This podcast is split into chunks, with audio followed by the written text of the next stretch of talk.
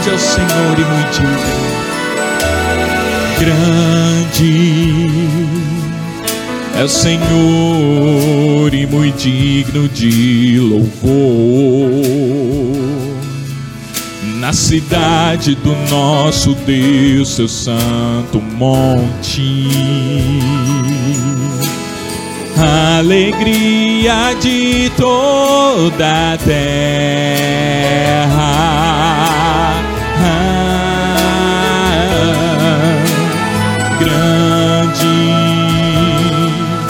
É o Senhor em quem nós temos a vitória que nos ajuda contra o inimigo. Por isso, diante dele nos prostramos. Oh, queremos o teu nome engrandecer. E agradecer-te por tua obra em nossa vida. Confiamos em teu infinito amor, pois só tu és o Deus eterno sobre toda a terra céu. Nós queremos, queremos o teu nome engrandecer e agradecer-te por tua obra em nossa vida. Confiamos em teu infinito amor, pois só tu és o Deus eterno sobre toda a terra e céu.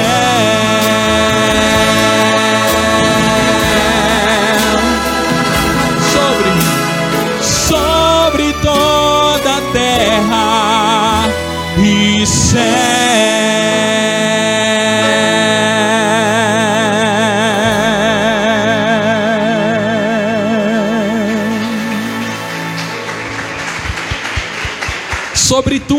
Sobre todos, Ele é Senhor. Glória a Deus. Agradeço muito a Deus pela oportunidade de poder hoje estar aqui com vocês, né? encontrar vocês aqui com saúde e dispostos a viver. Amém? Vamos sempre entender que a vida é uma névoa, ela é uma neblina que de manhã, como diz Tiago, né, ela está densa, forte e encobrindo toda a visão e dali alguns minutos, algumas horas, ela já não existe mais. Então a nossa vida é um sopro. E, ne, e, durante esse sopro que a gente vive, a gente vive também muitos problemas, muitas lutas, muitas batalhas. Todos os dias a gente tem. As pessoas de mais idade sabem que tem experiência para falar, né? De quantas lutas enfrentaram na vida. Né? Eu me recordo da minha mãe, que hoje se encontra com 75 anos, de quanto ela lutou para me criar, para criar meu irmão, quantas batalhas, né? tantas dificuldades que foram vencidas, e muitas delas vencidas apenas por um, um detalhe, pela fé. Então nós passamos a vida, a vida é feita de batalhas. E nós estamos vivendo um momento de uma grande batalha. O Brasil está passando, assim como o mundo, com uma grande batalha. Mas eu ainda louvo a Deus por aqueles que possuem fé, aqueles que creem. Amém? Eu quero trazer uma mensagem, queridos, que eu fui inspirado nessa mensagem por uma frase. E eu resolvi compartilhar essa frase no meu, no meu Facebook ontem. E a frase diz assim: concentre-se no seu problema e você tropeçará. Concentre-se em Deus e os seus problemas cairão. Se nós olharmos para os nossos problemas, se nós olharmos para aquilo que está se agigantando à nossa frente, a gente tropeça. Mas se nós olharmos e nos concentrarmos e focarmos os nossos olhos em Deus, com toda certeza os nossos problemas não ficarão de pé. Em nome de Jesus. É, eu quero usar o texto de 1 Samuel, capítulo 17, versículo 37, 38 até o 40. Capítulo, é, 1 Samuel, capítulo 17, versículo 37, 38, 39 e 40, que diz assim: Palavras de Davi, essas que eu vou dizer agora. O Senhor me livrou das garras do leão e das garras do urso, também me livrará das mãos desse filisteu. Davi está se referindo a Golias. Diante disso, Saúl disse a Davi: Olha só a palavra do rei. Vá e que o Senhor esteja com você. Por que que Saul diz assim: "Vai que o Senhor esteja com você"? Porque um dia Saul tinha vivido já uma experiência de Deus na sua vida. Por um período do seu reino, ele sabia da mão poderosa de Deus, porém Saul agora ele já não tinha mais a presença de Deus, porque Deus já não era com ele, por quê? Porque ele cometeu o maior pecado que o ser humano pode cometer diante do Senhor, que é o pecado da desobediência. Mas ele diz: uma experiência tida jamais é esquecida, põe isso no teu coração. Ele diz: vá e que o Senhor esteja com você. Então, se o Senhor estiver com você, você vai vencer. Então, no versículo 37, então Saul, o rei, esse que já havia vivido vitórias maravilhosas com Deus, já tinha tido uma experiência com Deus no passado, mas agora já não tinha mais a presença de Deus na sua vida. Então Saul vestiu Davi com a sua própria túnica, colocou-lhe uma armadura e um capacete de bronze na cabeça. Davi prendeu sua espada sobre a túnica e tentou andar, pois não estava acostumado com aquilo. Davi colocou a espada, o cinto com a espada, e tentou caminhar, mas não estava acostumado com aquilo. E disse a Saul: Olha o que Davi disse para Saul: Não consigo andar com isto, pois não estou acostumado. Assim tirou tudo aquilo e em seguida pegou seu cajado, desceu ao riacho e escolheu cinco pedras lisas, colocou-as na bolsa, isto é, no seu alforje de pastor. Importante a gente entender isso, no seu alforje de pastor autenticidade. Quem era Davi ali? Não era um guerreiro. Quem era Davi ali? Não era um, um, um homem num campo de batalha, era um pastor. Colocou as cinco pedras no seu alforje de pastor. E com uma tiradeira, uma funda na mão, aproximou-se do filisteu. Queridos, aqui tem algo tremendo que está dentro de um contexto. Davi, ele, pra, se você conhece a história, você sabe do que eu vou dizer. Davi é aquele filho mais novo de Jessé, que foi escolhido para ser rei no lugar desse Saul, que já tinha havido uma experiência com Deus no passado. Porém, Deus já não era mais com ele. Por quê? Porque ele cometeu o maior pecado que o ser humano pode cometer, desde o Éden, que é a desobediência. Deus não tem prazer em cultos de desobedientes. A gente pode fazer o que for para Deus. Nós podemos levantar aqui um grande sacrifício, podemos levantar um monte de dinheiro para Deus, podemos fazer, enfim, passar horas aqui de joelho no chão, podemos passar dias de jejum, mas nada disso vai servir para Deus se nós formos desobedientes em fazermos a Sua palavra. Saul foi rejeitado por Deus porque ele cometeu o pecado da desobediência. E Deus disse: Eu não tenho prazer na vida do desobediente. Porém, Saul ficou guardado na sua memória aquilo quem Deus era. Porém, Saul agora ele era, era um rei que governava sem a unção de Deus, sem a direção de Deus. E Davi era um pastor que tinha sido escolhido por Deus, ungido por Deus, há tempos atrás para ser rei em Israel. Porém, não havia chegado o tempo de Davi se assentar ao trono. Davi continuava sendo aquele pastor. aquele moço do campo, aquele menino que amava suas ovelhas e amava Deus acima de todas as coisas.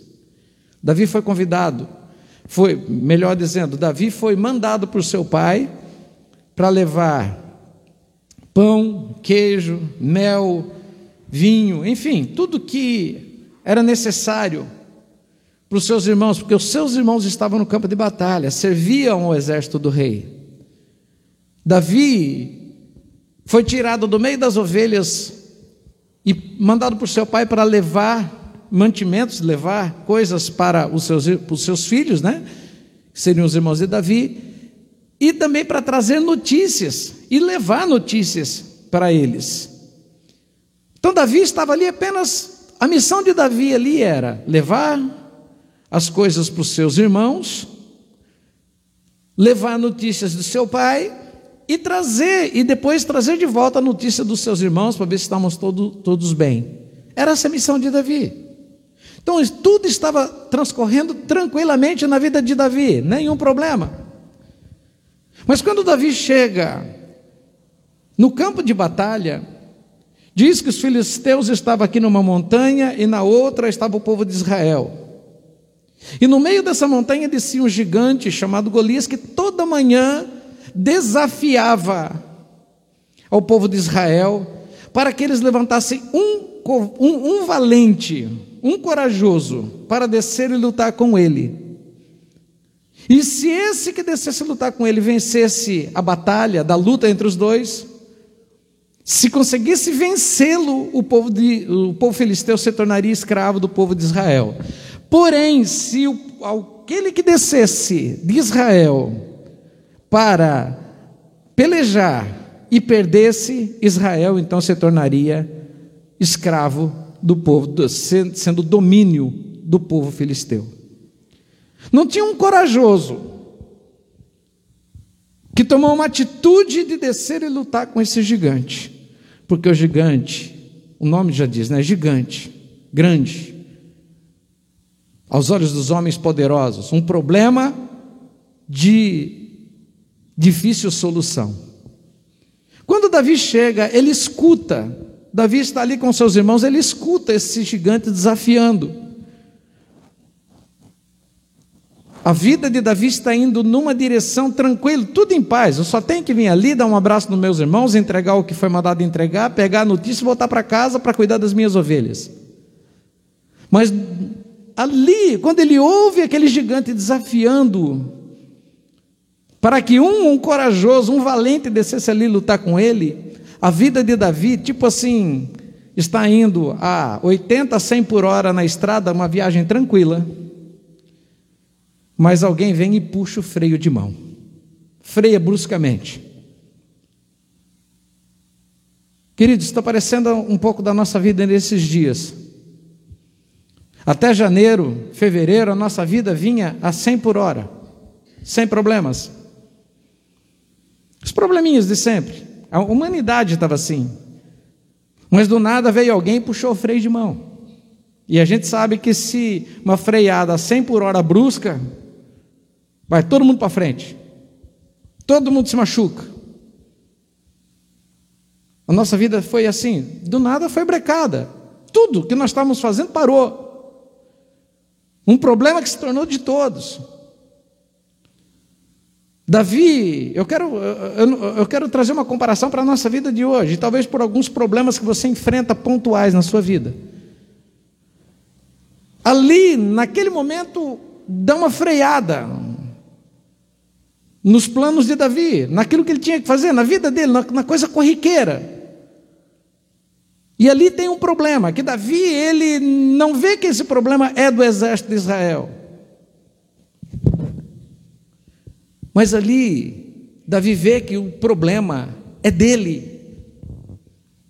O problema é dele. Ele é parte do problema e ele é parte da solução. Então Davi ele pergunta a todos os seus, os seus irmãos, a todos os soldados, ele diz: gente, não tem um aqui para descer ali e combater esse rapaz? Quem é esse cidadão? Quem é esse coisinha aí que está desafiando ao nosso Deus? Está desafiando a nós, o povo de Deus, que tem o Senhor dos exércitos do nosso lado. Ninguém vai descer lá e vai derrubar esse cara. E a resposta de todos: não tem ninguém. Então Davi diz: se não tem ninguém, e o problema é de todos, e o problema é meu, e depende de um, eu vou lá. Eu vou tomar uma atitude diante desse problema. Duas coisas, que é importante a gente entender. Quando se depara, quando a gente se depara com problemas, muitos se escondem. Muitos se escondem. A coisa mais fácil do mundo é as pessoas se esconderem. Surgiu um rato dentro de casa. Ah, ah, eu não vou matar o rato. A maioria foge. Não é assim? Quando surge um problema, a maioria se esconde, a maioria se exime, a maioria arruma uma desculpa para não resolver. Duas. Alguém toma uma posição. A gente tem que entender uma coisa: que nós somos o povo de Deus, e diante de toda circunstância, seja ela dessa pandemia, ou seja ela algo local, ou seja, seja pessoal, nós não podemos nos esconder do problema, nós temos que encará-lo. Nós temos que enfrentar esse problema. E nós não podemos simplesmente nos concentrar no problema, porque se nós nos concentrarmos no problema, nós tropeçaremos, nós falharemos, com certeza ficaremos vivendo derrotas dias após dias. Mas se nós nos concentrarmos no Deus que nós servimos, com certeza o problema cairá em nome de Jesus. Isso seja na sua vida pessoal. Eu vejo muita gente que foge, foge do problema, como se fugindo do problema conseguisse resolvê-lo ou conseguisse fazer com que ele desaparecesse com o tempo. A fuga, quando a gente foge, quando a gente se exime, nós nos demonstramos como fracos e covardes. E Deus não nos deu o espírito nem de covardia e nem de fraqueza. Ao contrário, Deus nos deu espírito de intrepidez e de moderação. Amém? Nós nascemos para vencer. Jesus Cristo nos chamou para sermos vitoriosos. Agora, todo vitorioso, ele tem que entender que eles têm que estar disposto a batalhar. O apóstolo Paulo fala assim: ninguém vence uma corrida se não entrar no estádio e correr. Ninguém, ninguém marca a sua história se não se envolver, se comprometer, se entregar.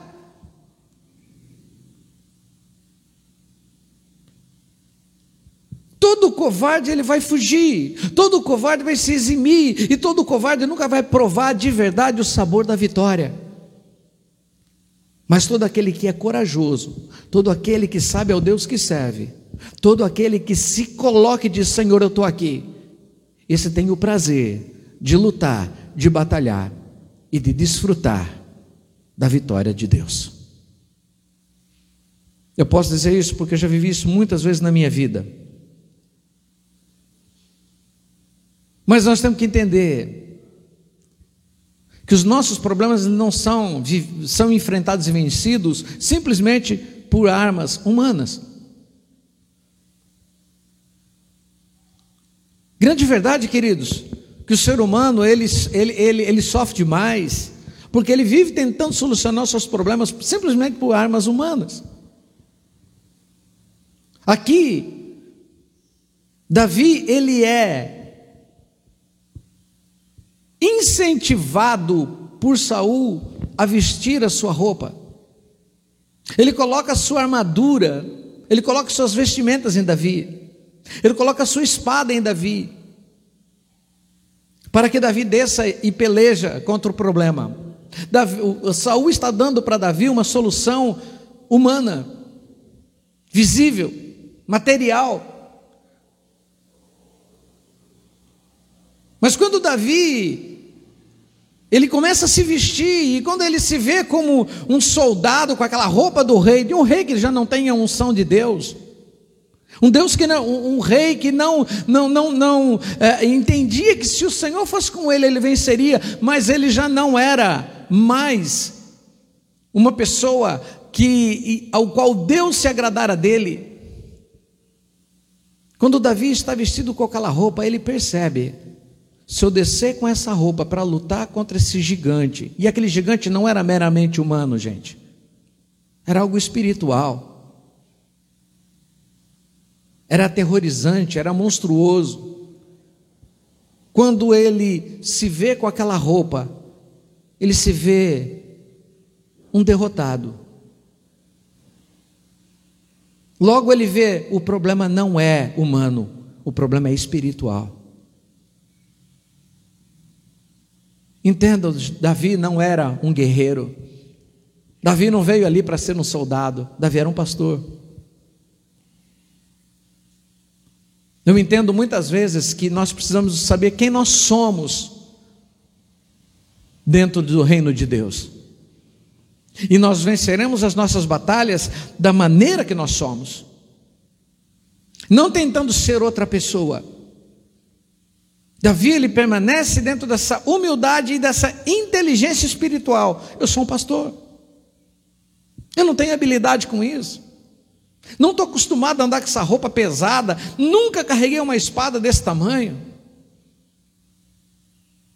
Mas eu sou um pastor, eu sou um bom atirador de pedras, eu sou um cara que lá as minhas ovelhas são protegidas pela minha habilidade. Mas acima de tudo, eu tenho um Deus Todo-Poderoso. Esse Deus Todo-Poderoso que Davi chama de o Senhor dos Exércitos. Queridos, quando nós somos, nós agimos, nós enfrentamos as batalhas dentro daquilo que nós somos, nos comportando como nós somos mesmo. Deus nos honra. Então Davi tira aquela aquela roupa do rei, que não era dele. Outra coisa aqui que eu vejo, a roupa do rei é dando suporte do Estado para Davi vencer. Tem muita gente achando que o Estado vai fazer ele sobreviver nesses dias de pandemia com 600 reais. Outros confiando na estrutura. Ah, nós vamos vencer passando álcool gel na mão. Nós vamos vencer colocando máscara na cara. Ah, nós vamos vencer ficando longe um do outro. Ah, nós vamos vencer evitando tais coisas, nós vamos vencer. Queridos, eu vou dizer uma coisa para vocês: o que teve de gente que ficou isolado, que ficou distante, que tomou banho de álcool gel e morreu de coronavírus. Outros não pegaram a doença e não vão pegar porque morreram do coração, morreram de nervoso, morreram de solidão. Sabe por quê? Porque estão aceitando as vestimentas do Estado. Isso é uma grande verdade. Não que a gente não tenha que estar tomando os nossos cuidados. Eu falei para uma pessoa essa semana: se você acha que usar a máscara em todo lugar, até dentro da tua casa, é importante, então use. Se você acha que você tem que tomar banho de criolina, você acha que você tem que desinfetar o teu corpo inteiro, três vezes por dia, passar álcool gel em todo o seu corpo, então passe. Mas eu quero dizer uma coisa para você: você está cuidando da, da sua, com a sua máscara, cuidando para que você não contamine alguém, se você não está contaminado, mas para que você não se contamine, você passa álcool gel. Mas eu quero dar uma dica para você, da mesma forma: desliga a Rede Globo, desliga a CNN, desliga Bandeirantes. Para de seguir os aplicativos do coronavírus. Para de absorver coisa ruim para você. Para de pensar em doença. Para de pensar em problema. Cuide da sua mente. E da mesma forma que eu acho que você tem que cuidar da sua mente, vendo um, um bom filme, a, a, a, ouvindo um bom louvor, enfim, é, é, é, comendo uma comida gostosa com sua família. Cuide também da tua vida espiritual. Cuide da tua vida espiritual. Ai, pastor, não me sinto à vontade para ir na reunião, porque. Ah, tá, tá, tudo bem, tudo bem, não tem problema. A Bíblia, você não precisa ir até na reunião com a Bíblia, você está andando da sua casa. Ore a Deus, busque a Deus, fale com Deus. Higiene a tua vida espiritual, peça para Deus te manter vivo espiritualmente. Porque você só vai vencer essa batalha não apenas botando uma máscara, passando álcool nas mãos, fazendo distanciamento, se isolando das pessoas. Você vai vencer essa batalha cheio da presença de Deus. O gigante pode ser grande, mas você vai diante dele em nome do Senhor dos Exércitos. Que sem, sem Deus você não vai conseguir vencer. Porque senão a solidão vai tomar conta de você. A tristeza, a angústia. O Estado, queridos, ele quer nos aparelhar e nos ensinar como a gente vai viver. Estão falando de um novo normal. Você já ouviu essa frase? O novo normal? Já ouviu essa frase, querido? Quem já ouviu? O novo normal. Isso não existe. Isso é coisa que está enfiando na nossa cabeça. É o Estado tentando nos aparelhar a essa nova ação de vida, que muitas vezes eu vejo um anticristo por detrás disso. Viu? Primeiro nos acostuma a fazer isso, fazer aquilo, fazer aquilo, até o ponto de dizer assim: ah, gente, uma marquinha na mão aí, porque senão você vai morrer de coronavírus.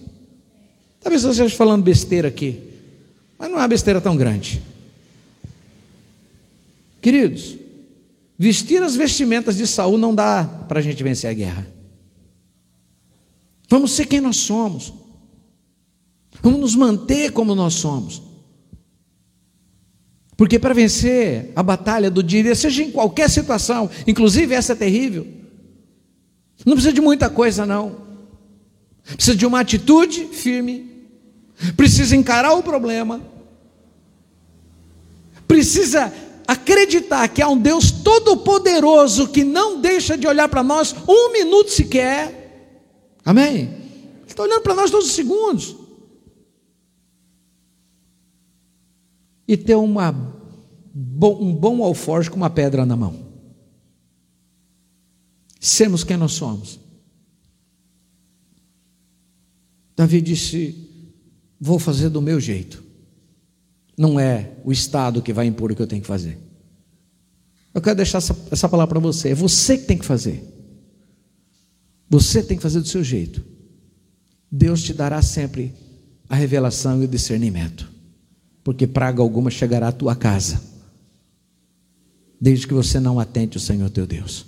Amém? Davi se veste com aquela roupa. E Davi, então, ele tira aquela roupa e ele volta a estar com a sua roupa de pastor. Ele pega o seu alforge e o que Davi faz? Ele desce ao ribeiro. Descer, queridos. Aqui tem algo muito emblemática: descer ao ribeiro. Davi vai sozinho para a beira do rio. Por que, que ele desce até naquele ribeiro? Porque ali havia muitas pedras lisas. Nota que Davi, ele também não fez, ah, não, Deus está comigo, eu vou encarar esse gigante, eu vou catar uma pedra aqui e eu já vou tacar na cabeça dele. A coisa não é assim. Tem que ser bem planejado, bem pensado, e tem que estar bem concentrado nas coisas de Deus. Quando Davi desce para o ribeiro, o tempo que ele vai até o rio, ninguém cata uma pedra de pé. A pedra está lá dentro da água. O que, que Davi faz? Ele se agacha, ele se ajoelha, ele procura. Isso não é, ah, chega no ribeiro, ah, vai essa aqui mesmo, ah, vou pegar essa outra, ah, tá, tá bom, vou lá. Não, ele procura as pedras de uma maneira, ele, ele as escolhe de maneira minuciosa, tamanho. Eu tenho certeza que Davi, nas cinco pedras que ele escolhe, ele não pega as todas iguais. Eu quero que você olhe para isso simbólico. O fato de Davi descer no ribeiro. Não se esqueça que Naamã desceu para o Jordão. É o fato de humildade. É o tempo que você vai dando para Deus trabalhar no teu coração. Eu sempre me pergunto, quando Naamã foi mandado para descer no Jordão, a descida até o Jordão, depois que o seu amigo o convence a descer no Jordão, o tempo que ele demora para entrar na água, o que não se passa na cabeça dele? É o tempo de reflexão. O que, que eu estou fazendo aqui? O que, que eu quero? O que, que eu desejo? É o tempo de eu falar com Deus. Davi se ajoelha naquele rio e começa a procurar suas pedras. Imagine, eu queria que você imaginasse Davi procurando as pedras. Essa, não, essa aqui, o vento não está assim, essa aqui, não, essa não, é essa. Engraçado, né? Porque Davi poderia ter sido procurado, procurado, escolhido uma. Porque Deus só precisa de uma pedra para derrubar o gigante. Uma palavra só que vem de Deus coloca todo o problema no chão. Porém, por que, que Davi escolhe cinco? Há uns teóricos que dizem que Golias tinha cinco irmãos. Então seria uma para Golias, e se os outros viessem, os outros também levariam pedrada. Mas isso é teoria. Eu entendo que a escolha das cinco pedras é colocar: Deus, eu não confio na minha capacidade de compreender, de entender e de escolher. Eu pego as cinco. E o Senhor, quando eu chegar diante do gigante, o Senhor vai me fazer pegar a pedra certa. Diante do meu problema, a arma certa, a pedra certa, a palavra certa. Imagina Davi subindo, tudo isso, a gente imagina que aconteceu em meia hora, gente. Não é assim. Imagina Davi voltando do rio, Davi se preparando para o encontro, marcando, ó, tem um cara que vai te encarar aí no pôr do sol à tarde, vai ter a guerra, a luta vai ter, vai acontecer. Davi está concentrado na resolução do problema. Ele não está concentrado no gigante. Davi está concentrado na resolução do seu problema. Pensa bem comigo. O tempo vai passando, até chegando perto da batalha, Davi deve ter olhado para aquelas pedras umas 20 vezes. Medido, colocado no estilingue, né, na funda, e é assim, eu vou assim, eu vou assim. Treinamento, querido. Mas acima de tudo, acima de tudo, Davi está orando. A primeira, a primeira situação que eu vejo de uma vitória que a gente pode ter diante de Deus é primeiro quando a gente encara o problema, a segunda é quando a gente atribui a nossa vitória aquilo que Deus nos dá como estratégia. A terceira é nos ajoelhar na busca da solução do problema, como Davi estava ajoelhado dentro do rio, e ajoelhar sozinho diante do Senhor, na humildade e depois não se esquecer mais e ficar concentrado até o momento da grande batalha. Quando Davi volta,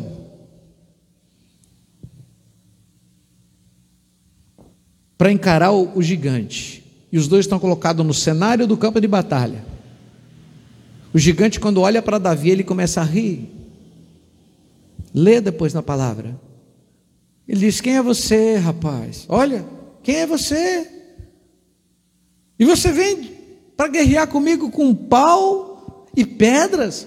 Por acaso sou cachorro para você vir com pau e pedras? Você acha que vai me derrubar com isso? Olha para o meu tamanho, olha para a minha estrutura. Uma verdade é, queridos, que a gente tem que entender também que o nosso problema sempre vai tentar nos diminuir. Você já deve ter vivido situações complicadas que o seu problema tentou te deixar lá embaixo, impotente, pequeno, e muitas vezes o seu problema diz a você, o seu inimigo diz a você: quem é você? Que estrutura você tem? Você pecou ontem, você errou ontem.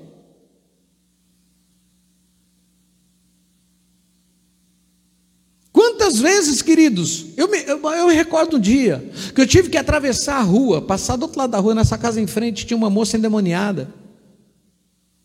E o finado irmão Paulo estava comigo.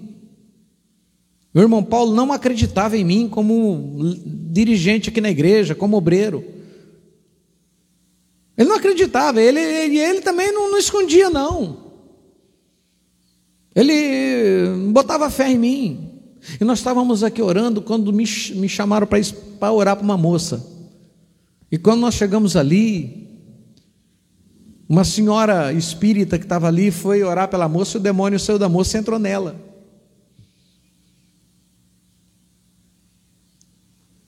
E foi um pega para capar tão grande.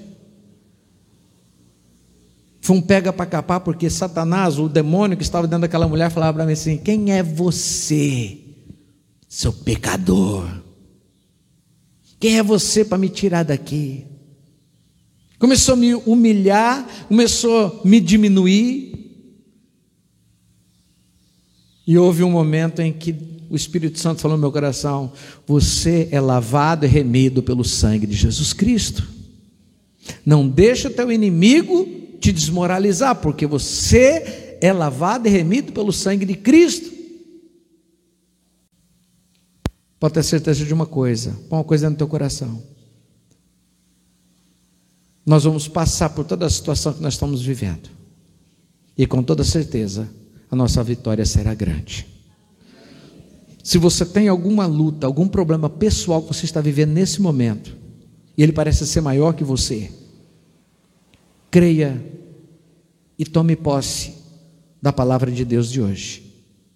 Concentre-se em Deus, olhe para Deus, olhe para Jesus, e você vai conseguir fazer com que o seu adversário, a sua luta, a sua dificuldade, ela caia e você possa glorificar a Deus com tudo isso e declarar que a tua vitória não vem das tuas armas, mas vem de um Deus que você serve. Amém? Quero te convidar para ficar de pé, nós vamos orar.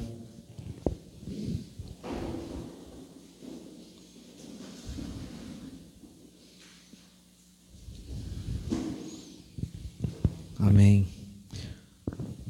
Nós vamos orar. Por que nós vamos orar? Um dia eu saí desesperado. E na época quem tomava conta, quem era dava as coordenadas aqui na igreja era a Igreja Batista de Bitinga. Nós éramos uma congregação deles. E houve um problema muito sério para mim, né? De difícil é, compreensão e resolução, que se agigantou diante de mim. Eu me recordo que fui falar com o pastor, pastor Antenor. E, para graça de Deus, o pastor Antenor não estava lá. E eu não tinha muita amizade com o pastor Marcos, não, a gente não tinha muito contato. Aí o, a menina falou: ah, Mas o pastor Marcos está aí. E eu disse: Caramba, eu queria falar com o, o antenor, né? Mas tudo bem. Entrei. E eu falei assim: Pastor, está acontecendo isso, isso, isso, isso, isso, isso, isso, isso. Foi falando, falando, falando. Na hora que eu comecei a repetir o problema, ele falou: Para. Eu falei: Mas eu estou falando. Ele falou: Não, você tá, já está repetindo o problema. Você já está contando de novo. Eu falei: Pastor, o que, que eu faço? Ele falou: Ora. Falei, é legal, né? Para falar isso, não dá ter vindo aqui. Ele falou, Davizinho, ora. Eu olho para você e vejo Davi. Ora. E nós oramos aquele dia ali. Confesso que eu saí um pouco decepcionado, porque eu queria que ele me desse a solução. Mas coisa de três, quatro dias depois, Deus me deu a direção Deus me deu a estratégia e eu consegui vencer em nome de Jesus. Ora, a arma mais poderosa que nós temos na nossa mão é a oração. Essa é mais poderosa. Qual é a luta, qual é o problema que você enfrenta? Eu não sei, você sabe. O tamanho do seu gigante, o tamanho do seu adversário, você sabe. Mas a solução ela está dentro de uma coisa chamada oração. Vamos orar. Em nome de Jesus. O oh, Pai, nós entregamos ao Senhor o nosso adversário, o nosso gigante. E pedimos que o Senhor nos dê a mesma coragem que o Senhor deu a Davi, a mesma estratégia, a mesma humildade, a mesma essência. Às vezes, Pai, nós não sabemos como agir, às vezes por falta de experiência, outras vezes, Senhor, por nos sentirmos fracos. Por isso nós te pedimos, Senhor, nos dê inteligência, capacitação, sabedoria para nós enfrentarmos os nossos adversários. Nos dê, Senhor, a mesma autoridade que o Senhor deu a Davi, para olharmos, ó Deus, para os nossos problemas e dizer: o meu socorro vem do alto, do, do Deus que fez os céus e a terra e contra o meu problema, eu vou em nome do Senhor dos Exércitos. Pai querido, sabemos que toda vitória, a verdadeira vitória, ela vem das tuas mãos. E eu sei, Pai, que o Senhor não nos chamou para nos acovardarmos ou fugirmos dos nossos problemas, das nossas lutas ou das dificuldades que são impostas. Pai, mas o Senhor nos deu espírito de coragem, de intrepidez, de entendimento. E esse entendimento, Senhor, nos leva a dizer que em Jesus Cristo já somos muito mais do que vencedores. Pai, em nome de Jesus, abençoa cada um que está aqui. E que nessa manhã, Pai, possam voltar para os seus lares, para as suas casas. Nesse entendimento, Senhor, que eles vieram aqui para ser preparados para uma grande vitória. E que essa vitória, Senhor, seja para glorificar e exaltar ao teu nome. Em nome de Jesus, todos os teus inimigos cairão mesmo que eles se levantem diante de ti, eles se levantarão para cair, para que Deus seja louvado, glorificado e exaltado para todo sempre. O Senhor dos exércitos está, está conosco. O Senhor dos exércitos está contigo. O Senhor dos exércitos se levanta para pelejar por nós o Deus Todo-Poderoso, aquele que tem na sua mão o poder da vida e da morte, está do nosso lado. Em nome de Jesus, tomamos posse nessa manhã todas as armas de Deus para derrotarmos todos os nossos inimigos. Em nome de Jesus, em nome de Jesus, em nome de Jesus Cristo Toma posse, querido. Toma posse. Porque Deus te levantou para vencer, sim. Deus não te chamou para ser humilhado ou humilhada. Deus não te chamou para viver do resto. Deus não te chamou para ser subjugado. Deus não te chamou para viver uma vida de humilhação. Deus te chamou para viver uma vida vitoriosa em Cristo Jesus. Eu quero dizer para você de uma maneira profética como um apóstolo do Senhor dizendo para você: você já venceu os seus gigantes. Você já venceu as suas batalhas, porque a tua vitória já está determinada pelo Senhor, em nome de Jesus. Amém?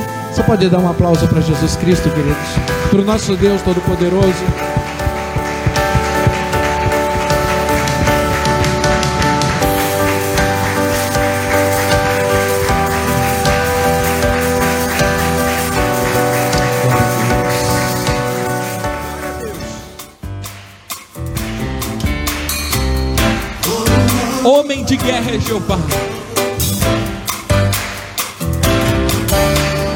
Homem de guerra é Jeová, seu nome é temido na terra. A todos os seus inimigos venceu. Deus grande e terrível em louvores. Homem de guerra, homem de guerra é Jeová. Seu nome é temido na terra. A todos os seus inimigos venceu. Deus grande e terrível em louvores. Quem é como o Senhor entre os deuses sobre a terra? Que me livra do mal, que me dá poder para guerrear. Homem de guerra é Jeová, seu nome é temido na terra. A todos os seus inimigos venceu. Deus grande e terrível em louvores a todos, a todos os seus inimigos venceu. Deus grande e terrível em louvores. Homem de guerra é Jeová.